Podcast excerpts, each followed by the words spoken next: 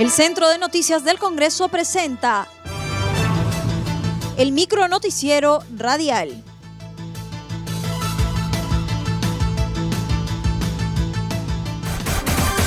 ¿Cómo están amigos? Les saluda Rómulo Vargas. Hoy es lunes 12 de abril del 2021 y estas son las principales noticias del Congreso de la República aprueban informe que propone acusar a Guido Águila por presunto tráfico de influencias. Con 14 votos a favor, la Subcomisión de Acusaciones Constitucionales aprobó el informe final de la denuncia constitucional 342, el cual recomienda acusar a Guido Águila en su condición de ex consejero del Consejo Nacional de la Magistratura por la presunta comisión del delito de tráfico de influencias, delito de patrocinio ilegal tipificado en diversos artículos del Código Penal. El acuerdo fue tomado en la sesión virtual conducida por su presidente, el congresista Carlos Pérez Ochoa. Previamente, el informe final fue sustentado por la congresista delegada María Retamoso Lezama. Se trata de la denuncia constitucional presentada por la fiscal de la Nación, Zoraida Ábalos, en contra del ex consejero del Consejo Nacional de la Magistratura, según la Fiscalía de la Nación, en el año 2018 el denunciado habría intercedido ante la administración pública en favor del ciudadano Pedro Elmer Morales González, quien en ese entonces venía siendo investigado por el presunto delito de colusión agravada. Aprobación del informe sobre caso Vacunagay es un rechazo a la corrupción. En entrevista telefónica con CNC Radio, el vicepresidente de la Comisión de Trabajo, Enrique Fernández, se pronunció sobre la decisión que tuvo el Pleno del Congreso de aprobar el informe de la vacunación irregular que tuvo el ex mandatario Vizcarra y sus ex ministras de su gobierno. Fernández Chacón indicó que la decisión es una muestra de rechazo a funcionarios que han cometido actos de corrupción y atentan contra la sociedad. Esto nos sirvió precisamente para demostrar la catadura de politiqueros que tenemos nosotros que han ocupado cargos tan importantes en el país. Primero, mire la actitud de la, de la doctora Astete. A ella sí se le vio bien convencida de su arrepentimiento y autocrítica, y eso tiene mucha importancia en la política, saber que reconocer errores. Distinto a la capitana del barco, de que ella cree que ha actuado bien. Bueno, nosotros creemos todo lo contrario. Y Vizcarra ya un poco más pide que lo diplomen ahí por, por haber puesto su vida como carrión para entrar a, inocularse algo que todavía no está aprobado. No, no sé para qué. Y entonces se votó por lo que, por lo que mi conciencia y, y mi modo de entender el problema me aconsejaba. Respecto al anuncio del gobierno sobre la nueva estrategia de vacunación territorial en provincias y distritos a nivel nacional, se mostró incrédulo por los mismos ofrecimientos que no han sido cumplidos. Mire, con honestidad, yo creo muy poco en, lo que diga el Ejecutivo, porque no solamente está mintiendo, sino está cambiando.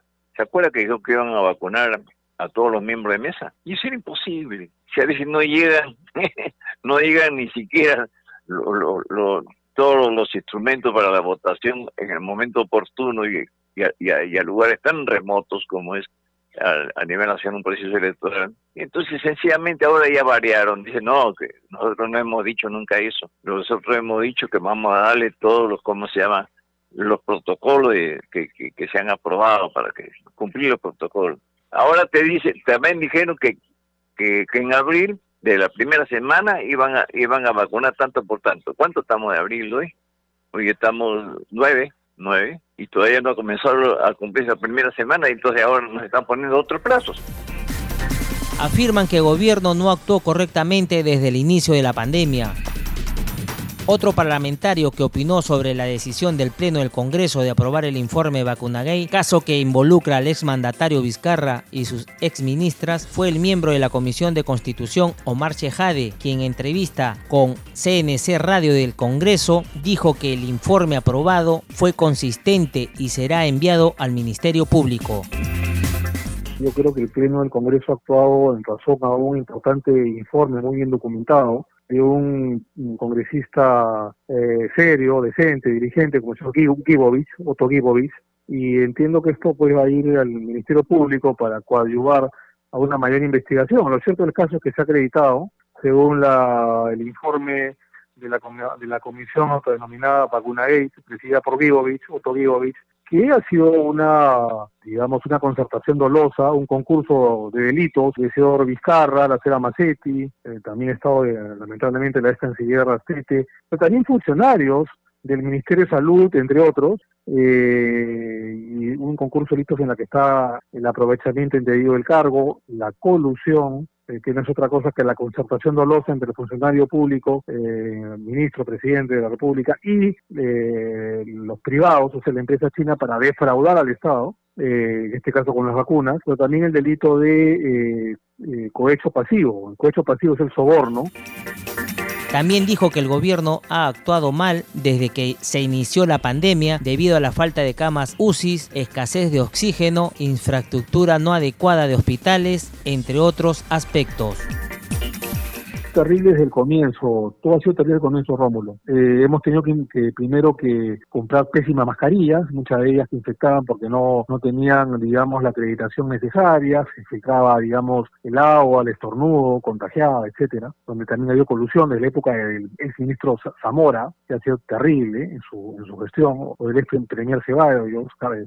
Martín Ceballos, ¿no? Eh, sí, Vicente Ceballos, perdón, pareció también terrible su gestión. Y luego, pues, una serie de torpezas, ¿no? No comprar este oxígeno en su debida oportunidad, hemos tenido que comprarle hace un mes toneladas de, oxígeno a Chile, te puedes imaginar, eh, no han habido camas UCI suficientes, un descontrol total. El día de hoy las camas UCI se están vendiendo en hospitales estatales de manera delictiva y criminal, la gente que se está muriendo a 20 mil, 30 mil soles, en cierto ha habido varias denuncias, incluso en medios de comunicación, de cómo se venden las camas UCI por profesionales de la salud.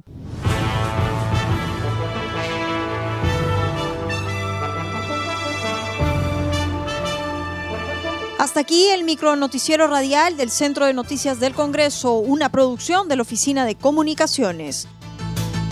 Los invitamos a visitar nuestras redes sociales y sitio web www.congreso.gov.pe.